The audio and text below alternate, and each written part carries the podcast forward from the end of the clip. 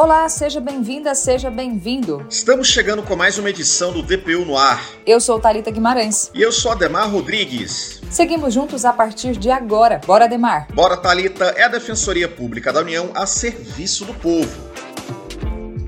E abrimos os trabalhos do DPU no ar de hoje falando sobre uma iniciativa muito legal que tem se tornado cada vez mais frequente na Defensoria Pública da União, o Dia da Vitória. Você que é ouvinte do DPU no ar já sabe que o Dia da Vitória é o momento em que a DPU e os assistidos comemoram sucesso nas demandas judiciais ou extrajudiciais. Dessa vez o evento vem lá de Maceió, em Alagoas. Quem esteve lá e cobriu o evento foi a repórter Ana Rita Monteiro. Ana, como foi acompanhar o Dia da Vitória em Maceió? Seja bem-vinda. себя.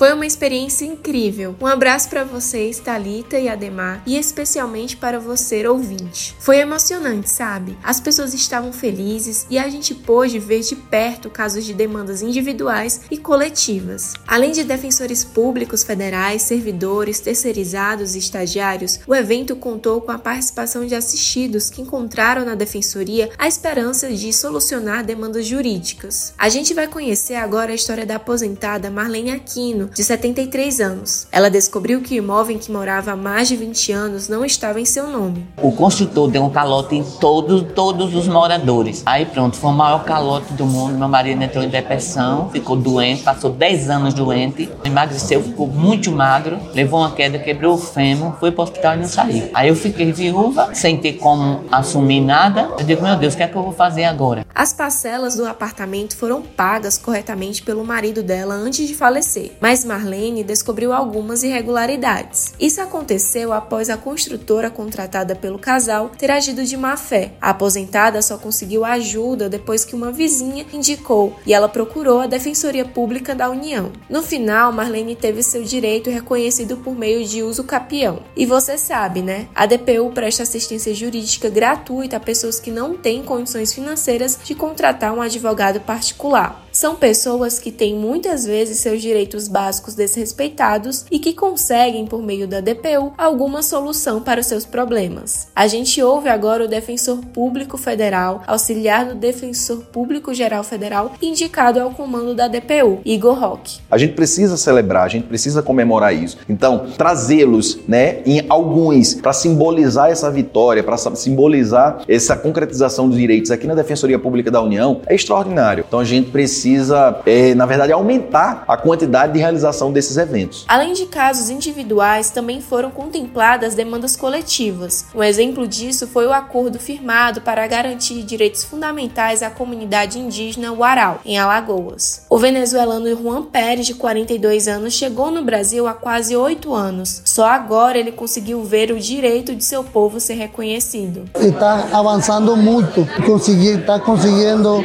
já conseguiram a educação educação, já tem atendimento de saúde. A DPU oferece orientação jurídica e representa indivíduos em processos judiciais e administrativos, como questões previdenciárias, trabalhistas, cíveis e migratórias, e também assegura que os direitos constitucionais dos cidadãos sejam respeitados. O trabalho da DPU é na garantia do acesso à justiça e à defesa dos direitos fundamentais dos cidadãos, seja em casos coletivos, como o de Juan, ou em demandas individuais, como o caso de Marlene. Por hoje é isso, amigos. Que venham mais dias de vitória. Até a próxima.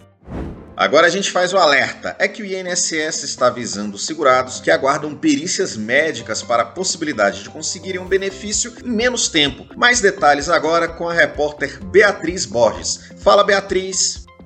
E aí, pessoal? Um abraço para todo mundo. A DPU alerta todos os segurados do Instituto Nacional do Seguro Social que estão aguardando perícia médica para a concessão do benefício por incapacidade temporária, o antigo auxílio-doença, sobre a possibilidade de ter o benefício concedido em até 15 dias. Para isso, basta apresentar atestado médico para análise documental, o que pode ser feito online ou diretamente em uma agência da Previdência Social. Em julho, o governo simplificou as regras para os benefícios de incapacidade temporária, que não ultrapassassem 180 dias, ainda que de forma não consecutiva. Agora, esses benefícios podem ser concedidos somente com uma análise documental do serviço de perícia pelo sistema AtesteMed, não sendo mais necessária a emissão de parecer conclusivo da Perícia Médica Federal. O problema é que muitas pessoas que poderiam ser beneficiadas por essa análise rápida ainda não estão cientes dessa novidade. Isso porque o INSS enfrenta dificuldades no contato com segurados. Então fica aqui a dica e o alerta, tá bom? É necessário que a documentação médica ou odontológica seja legível e sem rasuras. Os documentos podem ser enviados pelo autoatendimento do meu INSS e pela central de atendimento telefônico 135. Tem mais dicas lá no nosso site, tá? Um abraço, pessoal. Certo, Beatriz, muito obrigada e até a próxima. E essa foi mais uma edição do DPU no Ar, uma produção da Assessoria de Comunicação Social da DPU. Obrigado pela sua companhia e até a próxima.